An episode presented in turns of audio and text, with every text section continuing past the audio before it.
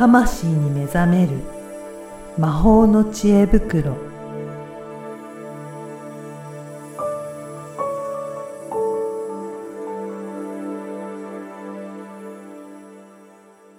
こんにちは、小ラボの岡田です。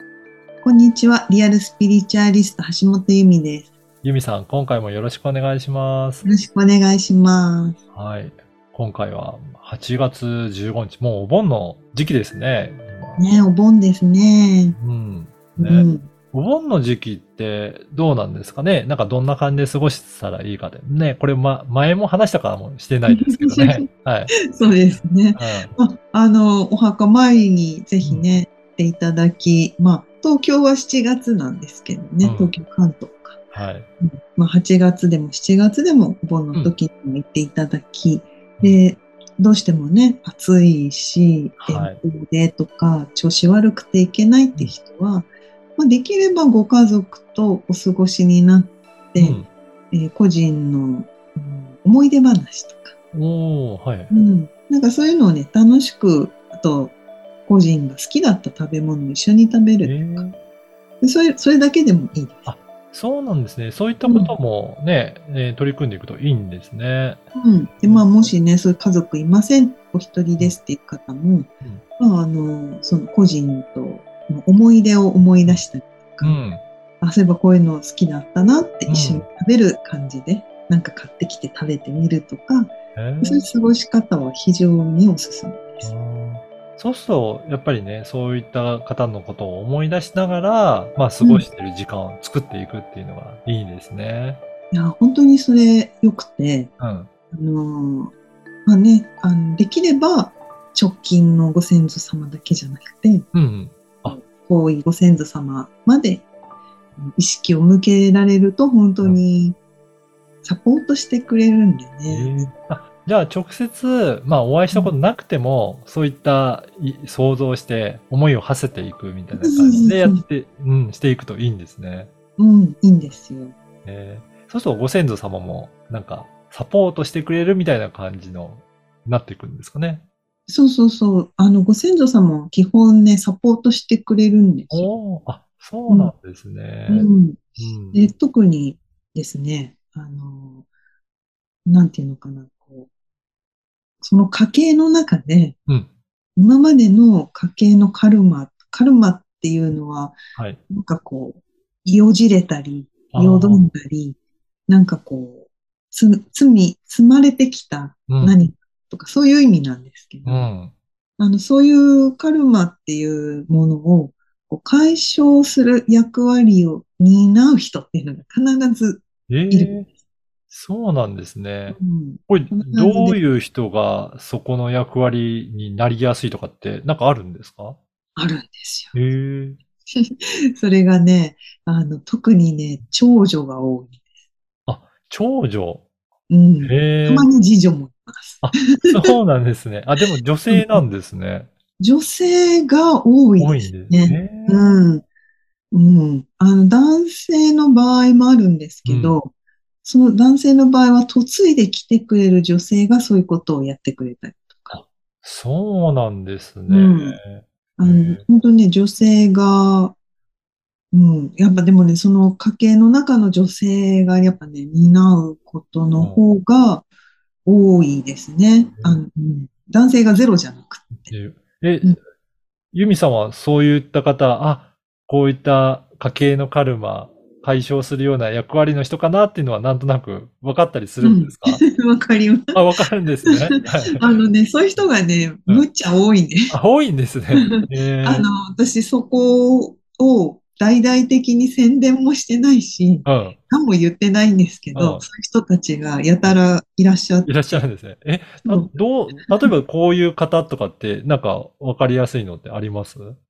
あ、あのまあ、今言ったような長女だったり、。まあ、たまに次女の方もいるうん。けど、特に、やっぱりね、神社仏閣に興味があるとか、ええはい。うんあと、やっぱりね、なんかこう、ご先祖様、おばあちゃん子とかもあ多いですね。あ、はい。うんなんかその、ご先祖様を、なんかそのおばあちゃん子じゃなくても、なんかこう、なんかやんなきゃいけないみたいなのが、なんかね、これはね、本、聞いてる人がその人だったら、なんかピンとくる。あ、そうなんです。そうかそういう感覚なんですね。うんあ、私かもって思う。おーでもななんかその、ちょっとしたキーワードにひ、今のねキーワードになんか引っかかる。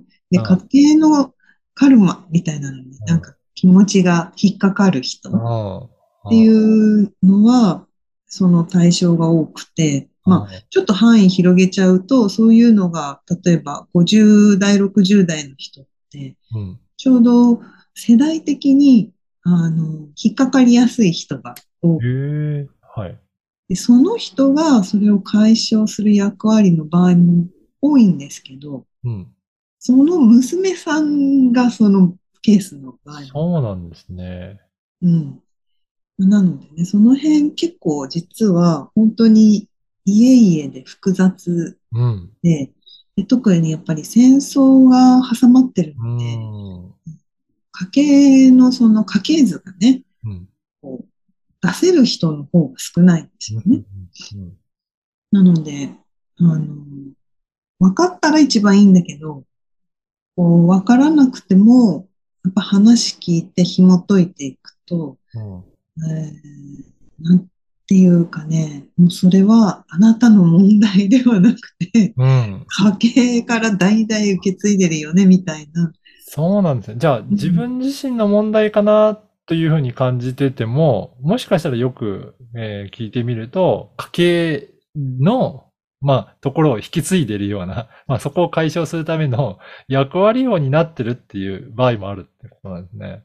そうなんです。まあ、それは本当にもう DNA レベルに刻まれて、おー。えおまあ、なんかそういうのを解消するヒーリングとかもあったりしますけど、それじゃね、解消しません。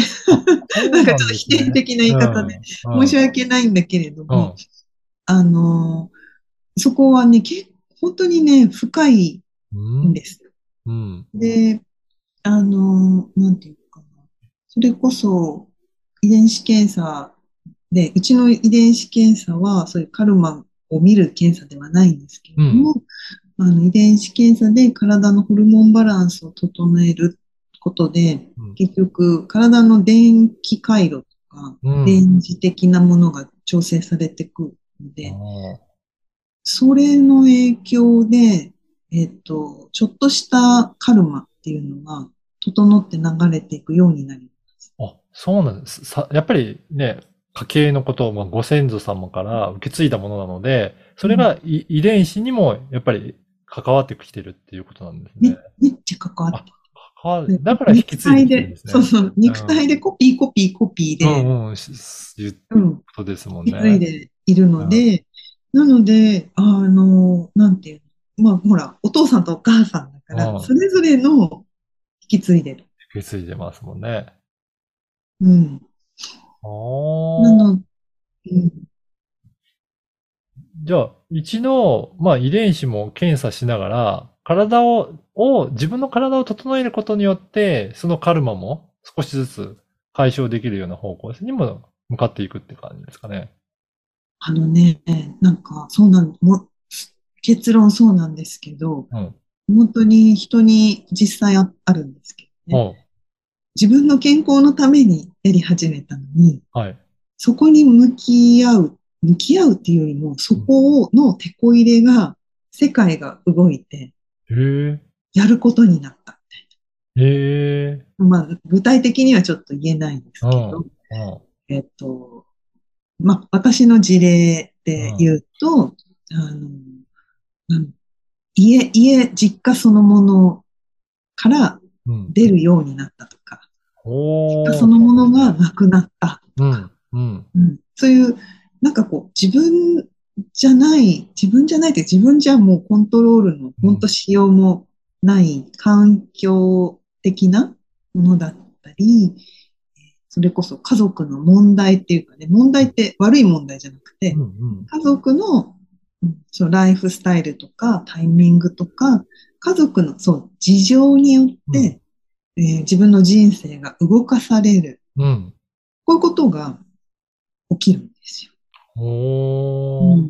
なんか、一見、自分の体とその事情って関係なさそうだけど、うん。なんか、繋がってる部分があるんですね。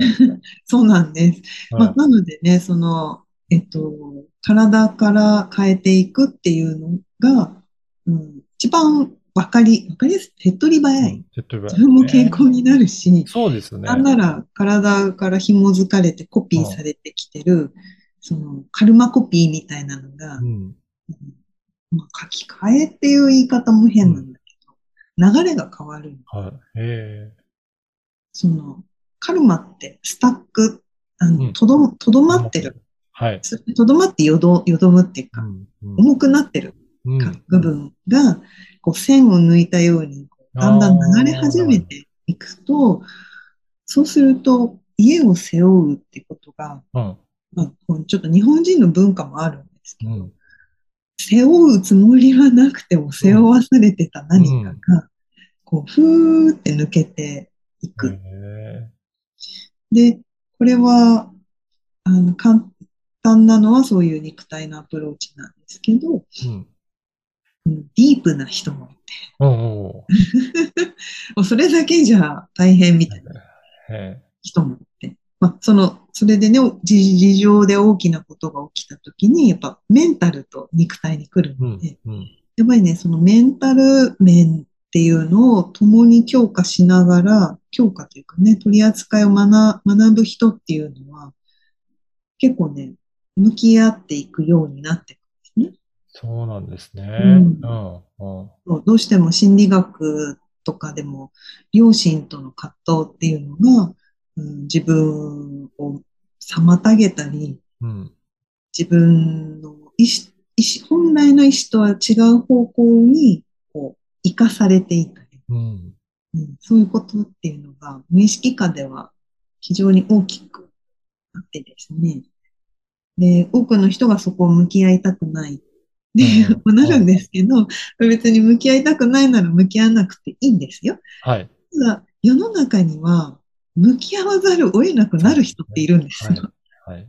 で、そういう人がやっぱりうちの方に相談に来てくださったりするので、まあ、あのちょっと話がね、広がっちゃいましたけど、あの、もしそういうことに興味というか、なんか、ちょっと真剣に向き合いたいなって思った方は、はい。ちょっと今講座が。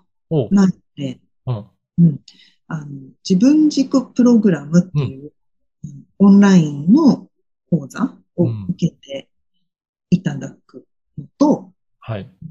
のとっていうか、それを受けていただくのがとても近道に、ねうんあと支えに、うん。であね。とは、うん、並行してその体の調整っていうところで、まあ、遺伝子検査もいいし、あのオンラインアカデミーでゆるゆるやっていくのもいいし、うんうん。あの解消の道はあるね。ただそれは本当に、うん。私も本当に必要な人にしか、うんこ。れは、うん伝えられないうん。ことなんですよ。あの一般にこう、こういうことやるといいよって広められるような内容ないので、うんその、本当にそこを何とかする人に伝えていくうん。ってことをまあしてますので、ねうん、何らかね、接点持っていただいて、そうですよね。うんいろいろ、ユミさんのとこでも今取り組みされていらっしゃるから、まずね、あの、メールマガとかにも登録しながら、うんうん、そういったところで、ちょっとピンとくるものがあったら、取り組んでいただくのもいいですよね。そうですね。うん。うん。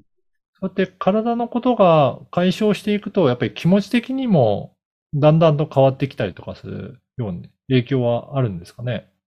いや、めちゃくちゃありますよ。すごいみんな本当、心が楽になった。うん、うん。体が軽くなったとか、うん。あの、前にね、お子さんのお悩みのう方んも、うん、ね、やる気がないとか、夜眠れなはいい。